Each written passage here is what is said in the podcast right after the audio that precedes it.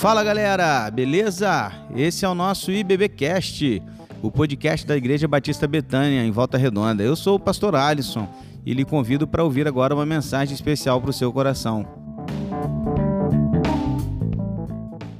Vamos lá?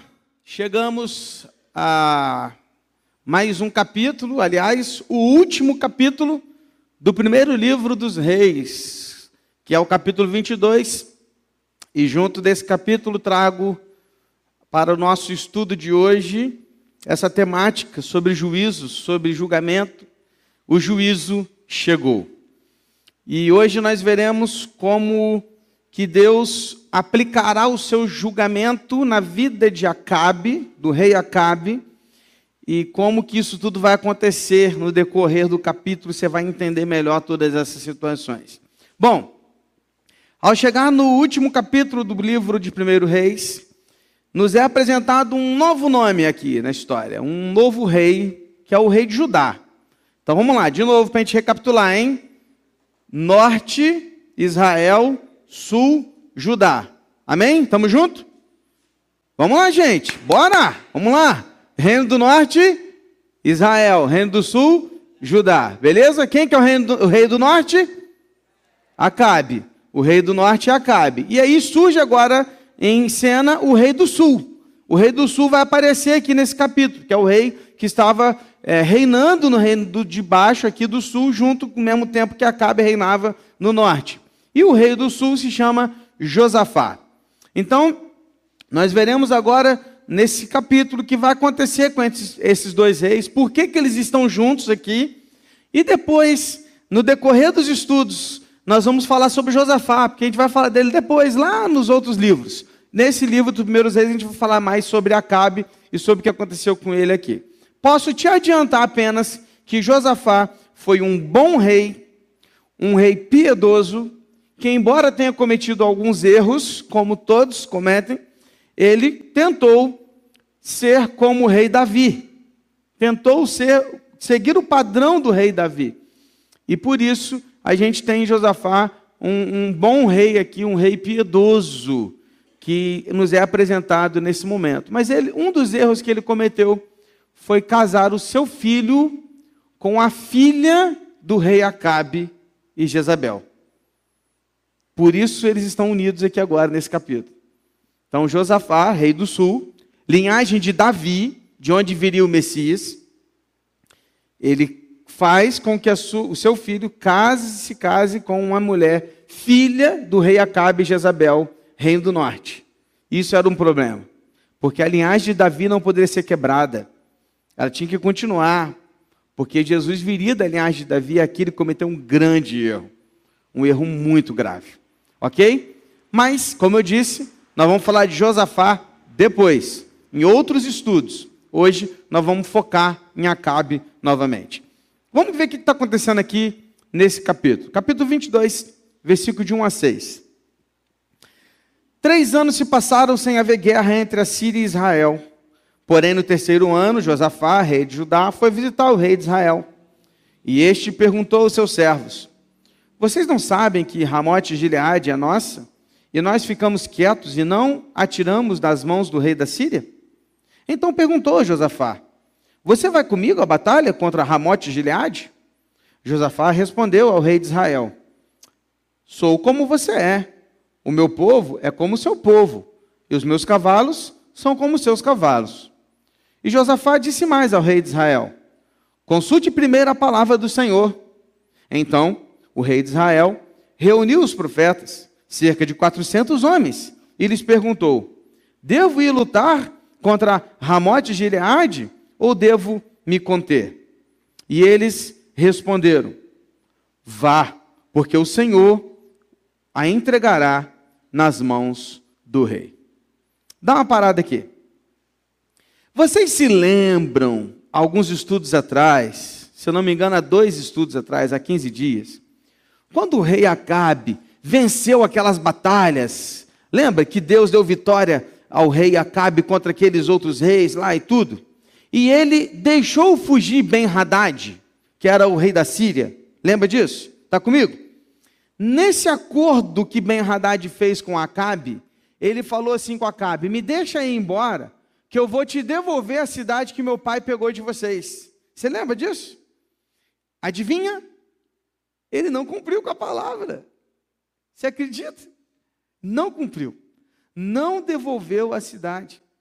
E três anos se passaram, e Acabe então falou assim: Eu vou buscar essa cidade, essa cidade é minha. Aí, no encontro dos reis, porque Josafá sobe a Israel, Samaria, e vai tomar um café com Acabe. Por que, que eles estão se encontrando, pastor? Lembra que eu falei no início? O filho do rei Josafá é casado com a filha do rei Acabe. Logo, há um relacionamento entre famílias. Então Josafá vai lá tomar um café com o rei Acabe. Quando ele chega lá, Acabe se aproveita dessa ocasião e o convida para lutar aquela batalha com ele. Ele fala assim: Josafá, vem comigo lutar contra o Ben Haddad para eu pegar a minha cidade de volta? Você me ajuda nisso? Me ajuda a pegar lá a cidade que pertence a nós? Só que Josafá era um bom rei. Era um rei piedoso. E só aqui nessa atitude dele dá para ver a diferença entre um rei que serve a Deus e o outro que não serve. Quando ele fala isso, vamos lutar comigo? A primeira coisa que Josafá fala, mas cadê os profetas? Vamos perguntar aos profetas se Deus vai nos dar essa vitória? O que, que Acabe faz? Ele reúne cerca de 400 profetas que serviam a ele, eram pagos por ele, eram, eram sustentados pelo rei.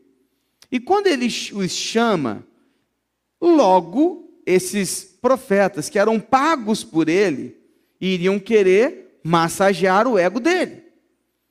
Não eram profetas de Deus, eram profetas de Acabe. Então, quando ele vai chamá-los e pergunta: Vamos vencer? Os profetas respondem: Pode ir, porque você conquistará aquela cidade. Todos eles garantiram a Acabe que ele seria vitorioso. Mas Josafá não estava satisfeito. Josafá estava com a pulga atrás da orelha e não, não é só isso. Não satisfeito com isso, ele pergunta para o rei Acabe assim: Mas não tem nenhum outro profeta mais? Tem algum outro perdido por aí não? Aí vem comigo. 7 e 9. Mas Josafá perguntou: Não há aqui ainda algum profeta do Senhor para consultarmos? Aí o rei de Israel respondeu a Josafá: Há um ainda, por meio de quem podemos consultar o Senhor. Mas eu o odeio, porque nunca profetiza de mim o que é bom, mas somente o que é mal. É Micaías, filho de Inlá. E Josafá disse: Ô oh, rei, não deveria falar assim. Então o rei de Israel chamou o oficial e disse: Traga-me depressa Micaías, filho de Inlá. Depois que Josafá perguntou para Acabe se não tinha mais algum profeta, Acabe disse que tinha mais um, mas que ele o odiava, ele não gostava dele. O nome dele é Micaías. E aonde ele estava? Na prisão. Micaías estava preso, era um profeta preso. Por quê? Porque ele era um profeta fiel a Deus. Perceba, queridos, que o rei Josafá ainda está tentando mostrar o caminho certo para Acabe, mas Acabe estava cego. Queridos, nesse momento eu queria trazer algumas lições aqui para a gente, de uma forma muito especial. Primeira coisa que vai aparecer aí no slide para a gente é essa. É sobre o que eu quero ou é sobre o que Deus quer? Queridos, Acabe representa uma multidão atual, dentro e fora da igreja. Uma multidão que só quer o que lhe agrada. Uma multidão que não está interessada em saber o que Deus quer, mas está interessada em saber o que eu quero. Para você ter uma ideia, hoje, a gente vive numa bolha. Há uma bolha tão grande que, por exemplo, as redes sociais onde nós acessamos, elas são feitas para a gente assistir e encontrar aquilo que a gente se interessa. Não é o lugar onde tem tudo, não. é onde tem aquelas pessoas que pensam como eu, que, que têm uma ideia, uma cabeça parecida com a minha. Então eu começo a viver naquela bolha. E eu começo a acreditar que todo mundo é igual àquele, àquilo ali que eu tenho visto na rede social. Por quê? Porque na verdade ali não está o que existe, está o que eu quero. Quando eu penso, queridos, também na igreja, nossa vida com Cristo, nossa vida pessoal, a gente também pode transmitir essa mesma ideia para o nosso dia a dia. Perceba, queridos, que haviam 400 profetas que falaram o que ele queria ouvir, e tinha um profeta que falava o que Deus queria falar. E aonde estava esse profeta? Na prisão. Na prisão. Por quê? Porque Acabe, ele queria ao seu redor pessoas que falavam para ele o que ele queria ouvir, não o que Deus queria que ele soubesse. Queridos, presta atenção. Muitas vezes nós estamos igual a Acabe. Não estamos interessados em ouvir o que Deus quer que a gente ouça. Estamos interessados apenas em ouvir aquilo que a gente quer. Aí, Quais aspectos dessa lição? Próximo slide, por favor. Sempre haverá mais pessoas falando o que queremos ouvir e massageando o nosso ego que pessoas falando a verdade, custe o que custar. Eram 400 profetas falando para ele o que ele queria ouvir e um profeta falando a verdade, custando a prisão dele. Sabe por quê? Porque é mais cômodo estar na multidão. É mais fácil estar no meio dos 400. É, a multidão nos, nos atrai, sabe por quê? Porque lá é fácil viver. Lá a gente se perde no meio de todos. O sacrifício é menor para aqueles que estão na multidão. Pega um exemplo de Sadraque, Mesaque e Abidinego. Diante daquela multidão, que estavam ajoelhados diante daquela estátua que o rei Nabucodonosor havia feito. Todos estavam ajoelhados. O que era mais fácil, irmãos? Estar ajoelhado. Porque ajoelhado a gente fica igual. A gente é cômodo, fica cômodo ajoelhar diante da estátua. Mas aqueles três amigos não se prostraram e eles se destacaram, eles se sacrificaram. Houve um sacrifício. O sacrifício foi tal que eles foram colocados numa fornalha ardente. E o rei ainda chegou para eles e falou assim: Olha, eu vou dar mais uma chance para vocês. Vou fazer de novo. Vou tocar de novo a trombeta, a bateria, a guitarra, tudo aí. Se você. Mais uma chance de se, se ajoelhar. E eles falaram o quê? Rei, nós não vamos nos ajoelhar. E se a gente morrer, tá tudo bem. E se Deus quiser nos livrar, também está tudo bem. Mas a gente não vai se prostrar com a multidão.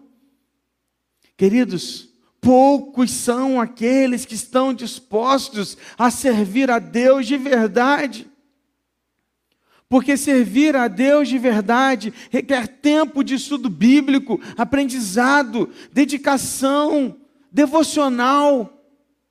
É por isso que é mais fácil viver de conferência a conferência, de congresso a congresso. É por isso que no aniversário da igreja bomba, lota, enche, porque tem orquestra, porque tem coral, porque tem pastor de fora, porque tem bolo, porque tem cachorro quente e a igreja lota. Por quê? Porque estar tá na multidão é cômodo. Difícil é estar tá aqui na quarta-feira, difícil é estar tá aqui no culto de oração, difícil é estar aqui na escola bíblica dominical. Difícil é ser aquele que se sacrifica para chegar mais cedo, para estar no ministério qual ele se dedicou a ficar. Por quê? Porque estar tá na multidão é cômodo. É cômodo vir domingo à noite, entrar às 7 e 10, sair às, 10, às 15 para as 9 e sair para aquele portão e ir embora. É cômodo.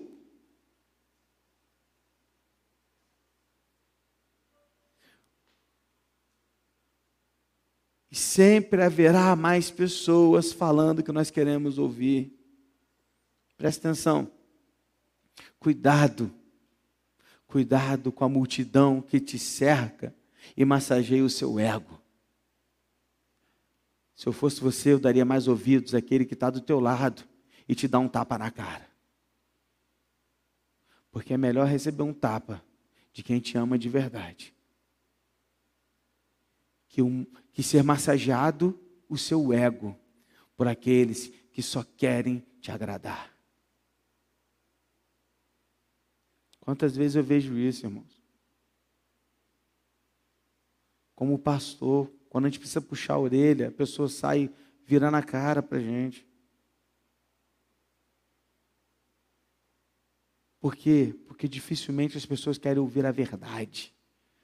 As pessoas querem ouvir o que elas querem não o que Deus quer.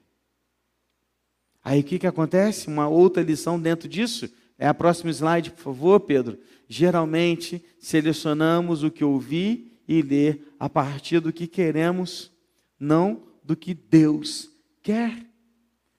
Por isso que a gente tem caixinha de promessas. Porque é melhor pegar uma promessa todo dia e ler. Que ler aqueles textos que nos confrontam.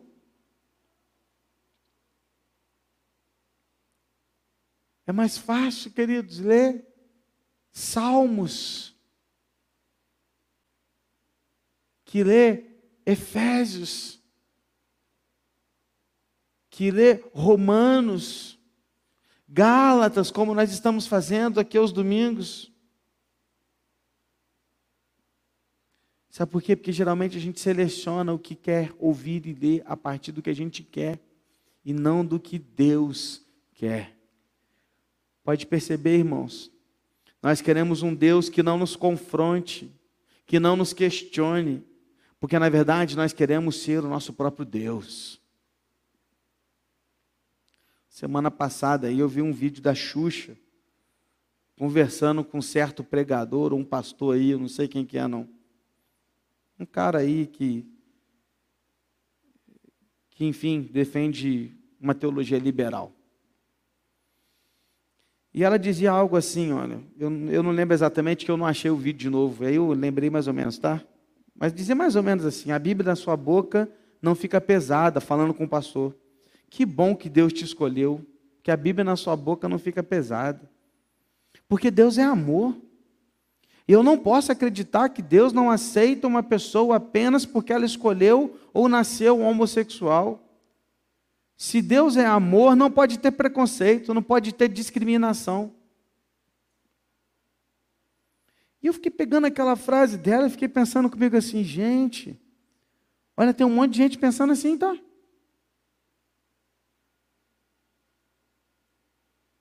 Tem um monte de gente que pensa assim, que Deus é amor e que não pode. Não, gente, tem que aceitar e está tudo bem. Deus é amor, Deus ama todos e ama as escolhas deles. E Deus, como eu posso crer num Deus que é amor, se um Deus que não me aceita como eu sou? Eu fiquei pensando, qual o problema de pensar assim? O problema de pensar assim é que se Deus tem que me aceitar como eu sou, com os meus pecados, sem que eu me arrependa deles, seja o homossexualismo ou qualquer pecado que me domine, e eu não queira abrir mão dele, na verdade, o meu Deus não é o Deus criador dos céus e da terra, sou eu mesmo. Porque eu não quero ser confrontado. Deus é amor, sim, Ele é amor, sem dúvida, irmãos. Mas Deus também é justo, é santo, e não tem comunhão com o pecado, nem com o pecador inconfesso, que não foi perdoado em Cristo Jesus. Porque ao ser perdoado em Cristo pela graça, a minha vida passa a ser a vida de Cristo e não vivo mais eu. E a minha vida agora pertence ao Deus de amor, sim, mas ao Deus de amor, o Deus que é santo, o Deus que é puro, o Deus que é justo, a esse Deus. Por isso eu me submeto à Sua palavra e passo a viver como Deus quer que eu viva, abrindo mão dos meus desejos, dos meus pecados e da minha vontade. Irmãos, isso não nos torna, ou não deveria nos tornar, preconceituosos, homofóbicos, por exemplo. Não, não devemos ser esse tipo de pessoa também, não. Não. Devemos amar todas as pessoas, independente das suas escolhas. Mas o meu Deus vem em primeiro lugar. E eu não vou comungar com uma prática que Deus não se agrada. E nem aprovar algo que Deus não aprova. Amar e respeitar, sim. Mas deixar claro para tal pessoa: Deus não se agrada disso. É pecado. E mudar é preciso. Não para cumprir uma lei, mas porque fomos transformados pela graça. Isso é preciso.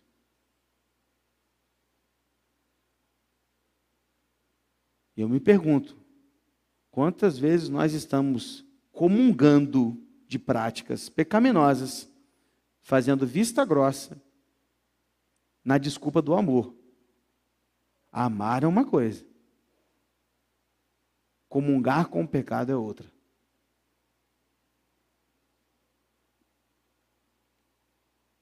Assim como é pecado também, porque às vezes, isso aí também tem muito na igreja, tá? Muita gente na igreja está igual os fariseus. Que os fariseus olhavam para os outros e falavam assim: Nossa, que bom que eu não sou gentio. Nossa, ainda bem que eu não sou como aquele pecador. Se achando tal, né? Como que se o pecado desse também não, não fosse ruim. Não. Tem muita gente igual o fariseu na igreja também. Que coloca a desculpa nesses pecados que são mais visíveis e estão né, é, é, sendo mais falados na atualidade. Aí coloca lá, nossa, que bom que eu não sou homossexual. Mas está fazendo sexo antes do casamento, está morando com gente sem estar tá casado, está errado do mesmo jeito. Está errado do mesmo jeito. Então o que tem que mudar é a nossa prática. Não viver do que eu quero, mas do que Deus quer. Então, sim, deixar de ser crentes que se envolvem com coisas de vícios, com bebidas alcoólicas, crentes que estão devendo a torto e a direito por aí, que estão com o filme queimado por causa do falso caráter, devendo ali, aqui, deve a manicure, deve o barbeiro, deve o, o, o, o sei lá, o contador, deve o, o, outro lá, deve a vindinha aqui, deve a padaria, deve não sei aonde, e, e é crente. Está errado. Crente que continua vivendo uma vida mundana e se diz que firmou na igreja, mas quando sai daqui, vive uma vida mundana igual tinha antes. Crentes que são mentirosos, fofoqueiros, maledicentes. Está errado. Tem que mudar. Não é sobre o que eu quero, é sobre o que Deus quer, irmãos. Aí eu termino esse momento de reflexão dizendo o seguinte: pode colocar para mim o próximo, Pedro, que diz assim: ó, o evangelho não é um self-service que você escolhe o que quer seguir e deixa para trás o que não te agrada. Evangelho não é democrático nem antropocêntrico. Evangelho é reino. E no reino quem manda é o rei. Por isso o evangelho é cristocêntrico. Não se trata do que queremos, e sim do que Deus quer. Amém, irmãos? Evangelho não é self-service. Porque quando eu vou ao self-service, eu pego o que eu quero. Eu não vou comer arroz no self-service. Sai fora. É. Vou para carne. Eu vou para batata frita. Eu vou pegar salpicão, banana frita que eu amo. Todo self-service que eu vou, eu pego banana frita. Mas o evangelho não é self-service, irmãos. A Bíblia não é um lugar onde eu abro e eu pego isso aqui eu quero, isso aqui eu gosto. Ah, não, isso aqui deixa para lá. Ou não, isso aqui Deus não concordo contigo não. Não, não, não, não, não. Não, isso aqui é maneiro. Não, gente. Não. Evangelho não é democrático, não. Ah, eu vou escolher, porque democracia é o quê? Você escolhe, né? Não, evangelho não é democracia, não, irmãos. Evangelho é reino. E quando há um reino, há um rei. E quando há um rei, quem manda é ele. Entendendo? É ele quem manda. Então, evangelho é cristocêntrico. Cristo no centro e ponto final. Não se discute o resto. Aí o que, que Acabe fez?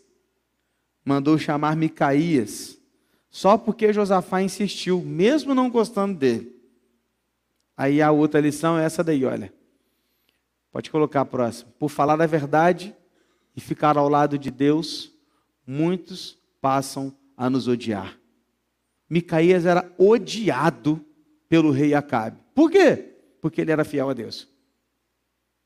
Porque ele pregava a palavra de Deus. Porque ele falava a verdade. Porque ele não comungava com práticas pecaminosas. Os 400 profetas odiavam Micaías. Por quê? Porque os 400 profetas estavam usufruindo do bem de estar ao lado do rei e de tudo que o rei podia proporcionar a eles nessa vida terrena. E Micaías ia contra o rei. Eles não gostavam de Micaías. Micaías era odiado. Sabe por quê? Porque ele era fiel a Deus. Quanto mais fiel a Deus nós somos, mais odiados nós somos por esse mundo porque o mundo detesta a gente. Porque o mundo está em trevas. E quando está em trevas, um pingo de luz incomoda. E nós somos luz. Nós incomodamos. Amém? Micaías estava lá na prisão, aí foram chamá-lo. Vamos ver? Versículos de 10 a 12. O rei de Israel e Josafá, rei de Judá, estavam assentados, cada um no seu trono, vestidos de trajes reais, numa eira à entrada do portão da cidade, Samaria, e todos os profetas profetizavam diante deles. Zedequias, filho de Kenana, fez para si um chifre de ferro e disse: Assim diz o Senhor: com estes você dará chifradas nos sírios, até que estejam destruídos. Todos os profetas profetizaram assim, dizendo: Suba ao Ramote de Gileade, você triunfará, o Senhor o entregará nas mãos do rei. O que está acontecendo aqui? Zedequias é meio que um líder dos profetas dos 400 aqui. E ele fez dois chifres lá de ferro, e com esse chifre ele veio ilustrar para Acabe que ele ia vencer, que ele ia dar chifradas lá no rei no Ben Haddad ele ia ganhar. E aí todos os 400 profetas gritavam juntos: Você vai vencer. Imagine um time de coaches. Imagina. 400 coaches gritando para Cabe: Vá lá, você é vencedor, você é o melhor, vai em cima, você, você consegue, a vitória é sua, Deus vai te entregar nas suas mãos, pisa na cabeça dele, pisa na cabeça. É assim, estava gritando para ele. Os coaches todos gritando para Cabe. Falar, você é o cara, você vai conseguir, você é isso. Tudo que ele queria ouvir, irmãos. Quem não quer ouvir um negócio desse, né?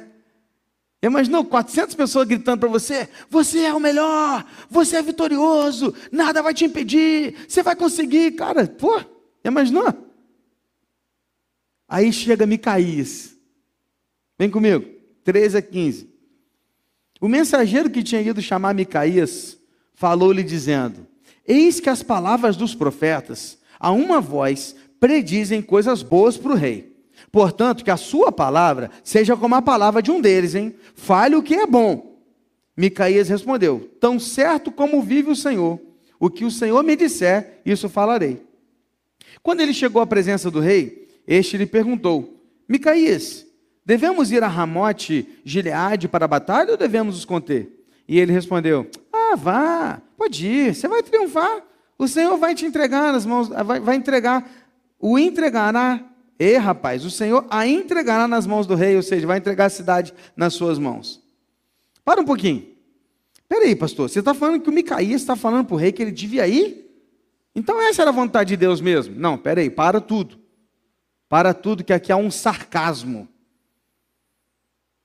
Que talvez ao primeiro olhar a gente não entenda mas porque nós estamos lendo no português algo que foi escrito no hebraico.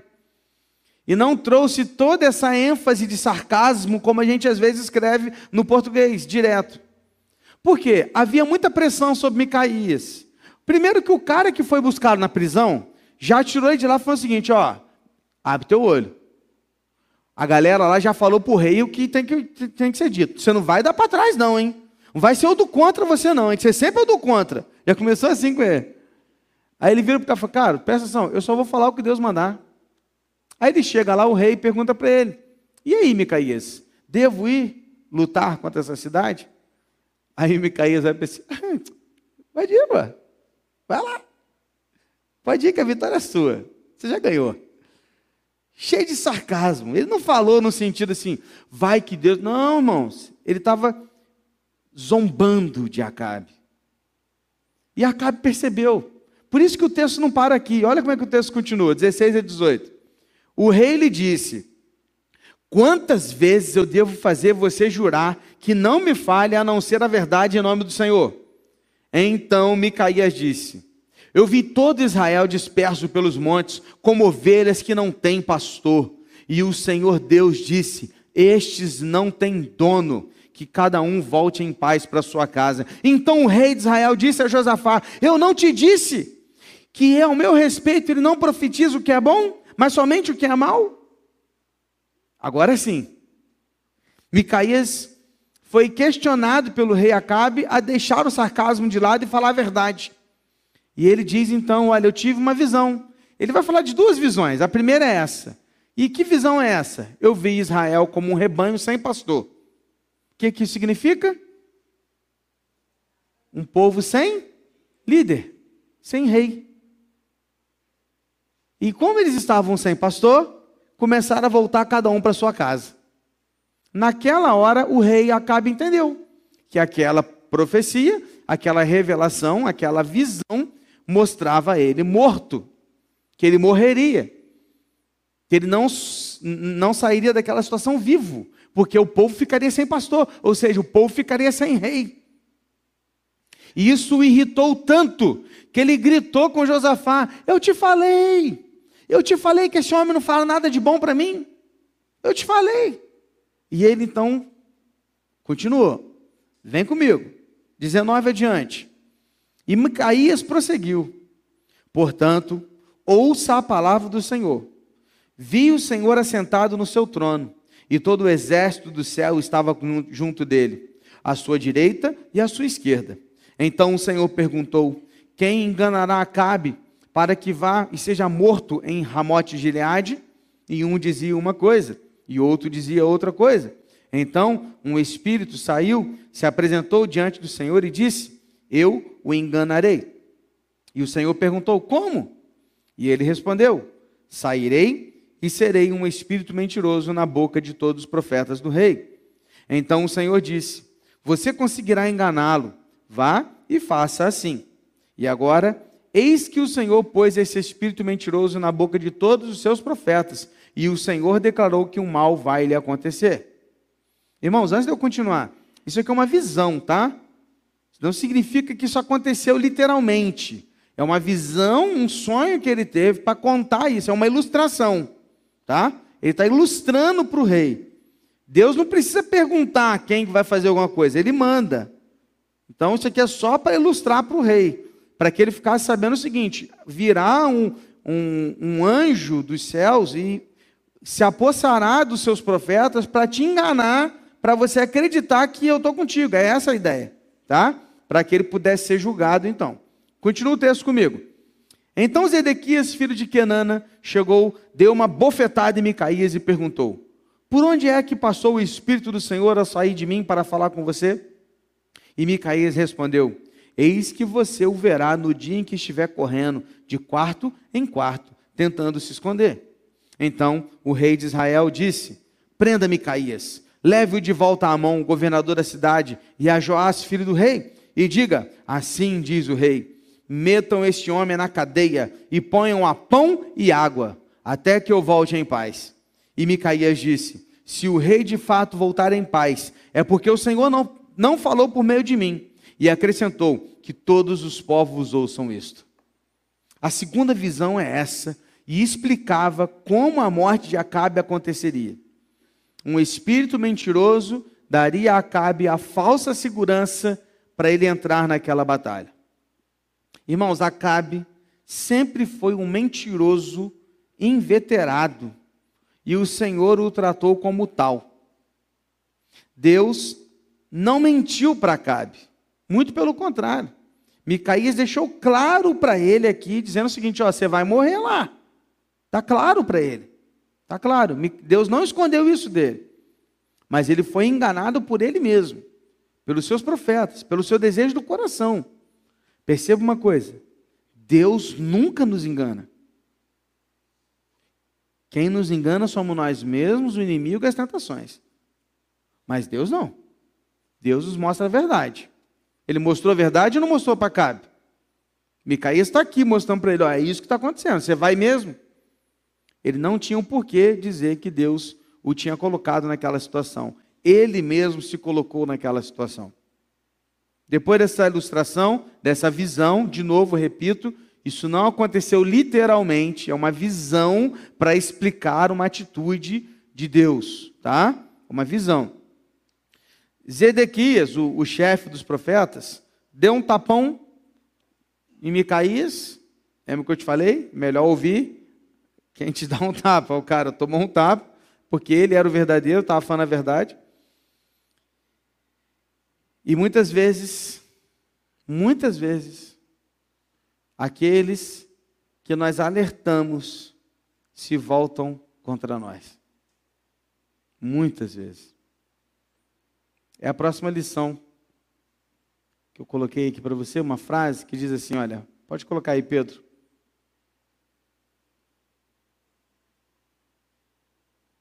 Não? Ah, não, volta, volta. Ou oh, então desculpa, irmãos. Falei besteira, está só aqui para mim. Anota aí. O que eu queria dizer é o seguinte: tem gente que, quando é exposto à verdade, fica nervoso, xinga, grita, até bate. E quer transferir o status de culpado para outra pessoa, que geralmente é o que falou a verdade. Já passou por isso?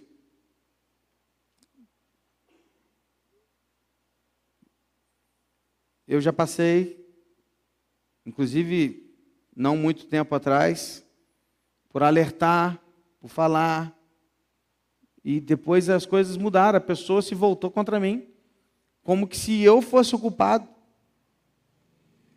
como que se eu tivesse levado a, aquela situação toda, eu falei, cara, não sou eu não, você que escolheu, você que caminhou, eu te falei. Aí o cara fica, fica a pessoa fica nervosa, irritada, briga, vira a cara por uma situação que, na verdade, a culpa não foi minha. Mas muitas vezes, para a gente falar a verdade, a pessoa se volta contra a gente. Acabe mandou prender Micaías, colocou ele na prisão e falou assim: agora você vai comer só pão e água, mais nada. É o que você tem agora para almoçar: pão e água, pão e água, pão e água. Foi punido por dizer a verdade. E o que, que o profeta fez? Saiu de lá e falou o seguinte: ó, vamos fazer o seguinte. Se o rei voltar dessa batalha, o que eu falei não foi de Deus. Que todos sejam testemunhas disso. Como que se prova um profeta ou uma profecia? Quando ela se cumpre. Então o profeta falou assim: vamos esperar. Se ele voltar, eu sou errado. Vamos esperar para ver o que, que vai acontecer. E o que será que aconteceu? Vamos lá? 29 a 40. O rei de Israel e Josafá, rei de Judá, foram atacar Ramote de Gileade. O rei de Israel disse a Josafá: Eu vou me disfarçar, entrar no combate, mas você use os seus trajes reais. E assim o rei de Israel se disfarçou e entrou no combate. Ora, o rei da Síria havia ordenado aos 32 capitães dos seus carros de guerra, que não lutassem nem contra pequeno nem contra grande, mas somente contra o rei de Israel. Quando os capitães dos carros viram Josafá, disseram: Aquele certamente é o rei de Israel. E se dirigiram até ele para o atacar. Porém, Josafá gritou. E quando os capitães dos carros de guerra viram que não era o rei de Israel, deixaram de persegui-lo. Então, um homem entesou o arco e atirando ao acaso, atingiu o rei de Israel por entre as juntas da sua armadura. Então o rei Acabe disse ao condutor do seu carro: Dê a volta e leve-me para fora do combate, porque eu estou gravemente ferido. A batalha se intensificou naquele dia. Quanto ao rei, seguraram-no em pé no seu carro de guerra, de frente para os sírios, mas à tarde ele morreu. O sangue corria da ferida para o fundo do carro. Ao pôr do sol, fez-se ouvir um grito pelo acampamento que dizia: Cada um para a sua cidade, cada um para a sua terra. Morto o rei, levaram-no a Samaria, onde o sepultaram. Quando lavaram o carro de guerra junto à cisterna de Samaria, os cães lamberam o sangue do rei. E segundo a palavra que o Senhor tinha dito, as prostitutas banharam-se naquelas águas. Quanto aos demais atos de Acabe a tudo que fez, ao palácio de Marfim que construiu e a todas as cidades que edificou, não está tudo escrito no livro de história dos reis de Israel? Assim, Acabe morreu e Acasias, seu filho, reinou em seu lugar. Irmãos, uma pergunta que não quer calar. Aonde Josafá estava com a cabeça? Porque Josafá era um bom rei. Buscou ouvir o profeta, o profeta falou a verdade, e mesmo assim ele foi para a batalha com Acabe. E nesse episódio, ou Josafá foi muito inocente, ou foi muito ignorante, muito cego diante daquela situação, porque só faltou Acabe colocar um alvo nele para que ele morresse.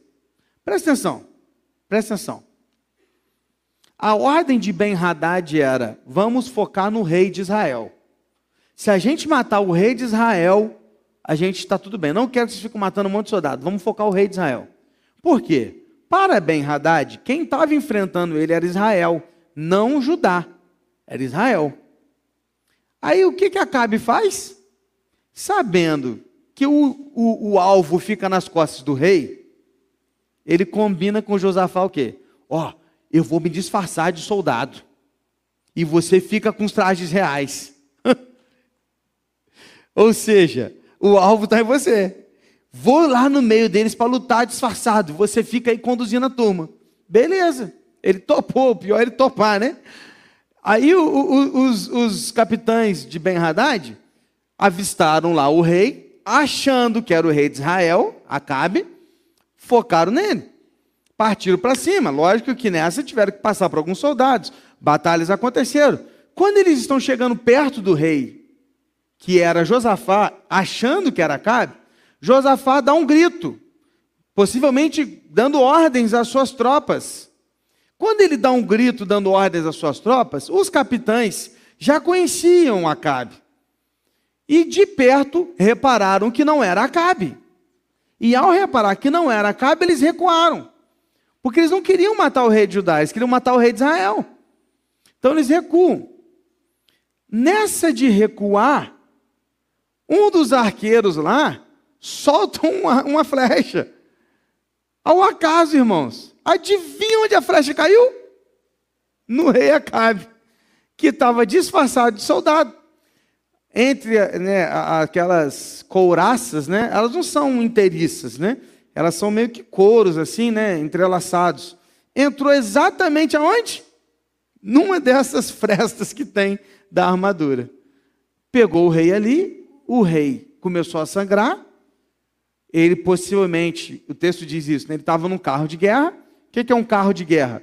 É o filme do Ben-Hur. Tem que imaginar, né? Um cavalo à frente, um, um carro, uma carroça. Então ele estava naquela carroça. Ele fala com o condutor: volta que deu ruim. Estou sangrando, estou ferido, volta. E ele volta. Só que ao retornar, eles param num lugar onde eles seguram o rei Acabe em pé, para mostrar que ele ainda está vivo, né, como que para animar o pessoal. Só que ele sangra, sangra, sangra até a morte. Morrendo, eles o largam no carro. Quando ele morre, houve-se um grito no, no arraial dos soldados dizendo: Ó, cada um para sua casa. Lembra da visão? um rebanho com ovelhas sem pastor, cada um voltando para suas casas. Acontece exatamente o que Deus havia dito.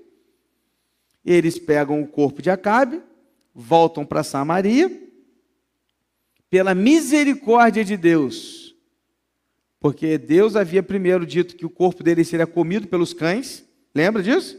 Mas depois, no finalzinho do texto, você lembra que Deus ainda agiu com misericórdia? Depois fala que Deus não é bom. Né? Deus tem misericórdia de Acabe, irmãos. Né? E aí ele teve misericórdia, deixou ele ser sepultado ainda. Foi sepultado. Mas ao lavar o carro, foram os soldados tiraram o carro para lavá-lo, foram até um tipo de açude, uma cisterna, e começaram a lavar o sangue derramado de Acabe. Foi lambido pelos cães, e aí cumpre-se a promessa. E naquele lugar onde lavou-se o carro de Acabe e o seu sangue foi derramado, era o lugar onde as prostitutas se lavavam. Isso foi só trazendo desonra e mais desonra ao rei Acabe. Acabe morre. Josafá volta para Judá. E o filho de Acabe, chamado Acasias, passa a reinar sobre Israel. O restante do texto eu não vou ler, mas o texto já diz aí que ele reinou apenas por dois anos. Embora o primeiro capítulo de segundo Reis nós vamos falar de Acasias e de Elias, nós vamos voltar a falar de Elias daqui a pouco. Mas já diz aqui, já adianta, que Acasias ele reinou por apenas dois anos.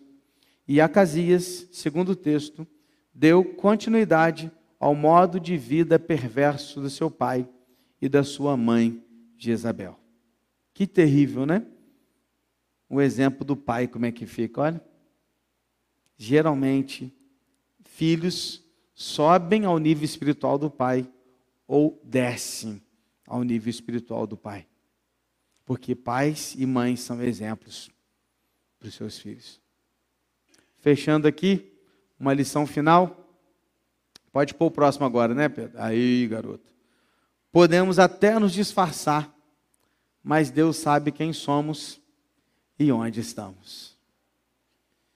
Quem morreria naquele dia seria o rei de Israel. Vestido de rei ou vestido de soldado, não importa. Deus sabia onde ele estava. Deus sabia quem ele era. Não finja ser quem você não é. Apenas saiba que Deus te conhece. E ao nos conhecer, Deus nos exorta e nos orienta. Por isso, queridos, é tempo de ouvir a voz de Deus de não buscar o que queremos, mas buscar o que Deus quer. Essa deve ser a nossa vontade, cumprir a vontade de Deus. No fim das contas, o profeta Micaías, que comia pão e água na prisão, estava certo. Por quê? Porque foi o único que se submeteu a Deus não se submeteu à multidão, se submeteu a Deus. Aí você me diz: quem tem mais sucesso nessa história? O rei, que se vestia com vestes reais? Ou o prisioneiro que comia pão e água? O prisioneiro. Porque por mais que ele estivesse na prisão, ele estava cumprindo a vontade de Deus. Sucesso não tem que ver com status com quem somos ou com quem caminhamos. Sucesso tem que ver em obedecer a Deus, ser fiel a Ele, custe o que custar. Isso é sucesso. Não os dos coaches. Sucesso é ser fiel a Deus, custe o que custar. Amém? Você está pronto para isso? Feche seus olhos, querido. Vamos orar ao Senhor.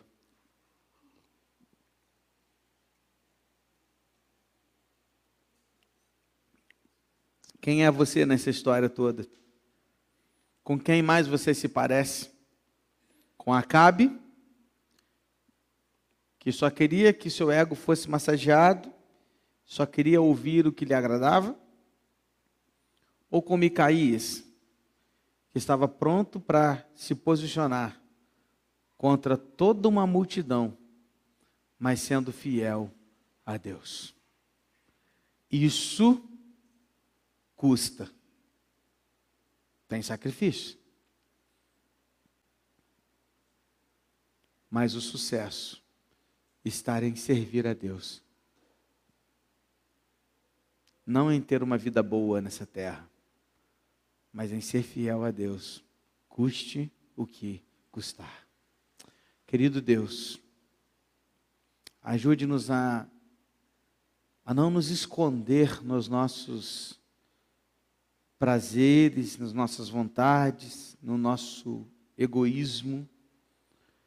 Ajuda-nos, Deus, a não querer buscar apenas a nossa própria vontade, nosso próprio eu, querendo nos satisfazer em tudo e em todo o tempo, mas que o Senhor nos ajude, Deus, a, a seguir a tua vontade, a fazer o teu querer. Porque o que nós queremos, Deus, é seguir a tua palavra, ser fiel a ti, custe o que custar. Mesmo que seja preciso ficar numa prisão, comendo pão e água, como Micaías ficou. Mas é melhor uma prisão com o Senhor que um palácio sem ti. Por isso, Deus, o que nós queremos nessa noite é que o Senhor nos leve à tua presença de forma tal que estejamos prontos a te ouvir e a te obedecer. Em nome de Jesus. E que agora, que o amor de Deus o Pai, a graça e Salvador do nosso Senhor e Salvador Jesus Cristo, a comunhão e a consolação do Santo Espírito de Deus, esteja presente com todo o seu povo na face da terra, mas em muito particular com os Micaías aqui deste lugar, agora e para todos sempre. Amém, Senhor. Que Deus abençoe grandemente a sua vida. Estamos encerrando o culto dessa noite e até na próxima quarta, onde entraremos no segundo livro dos reis. Deus assim nos abençoe.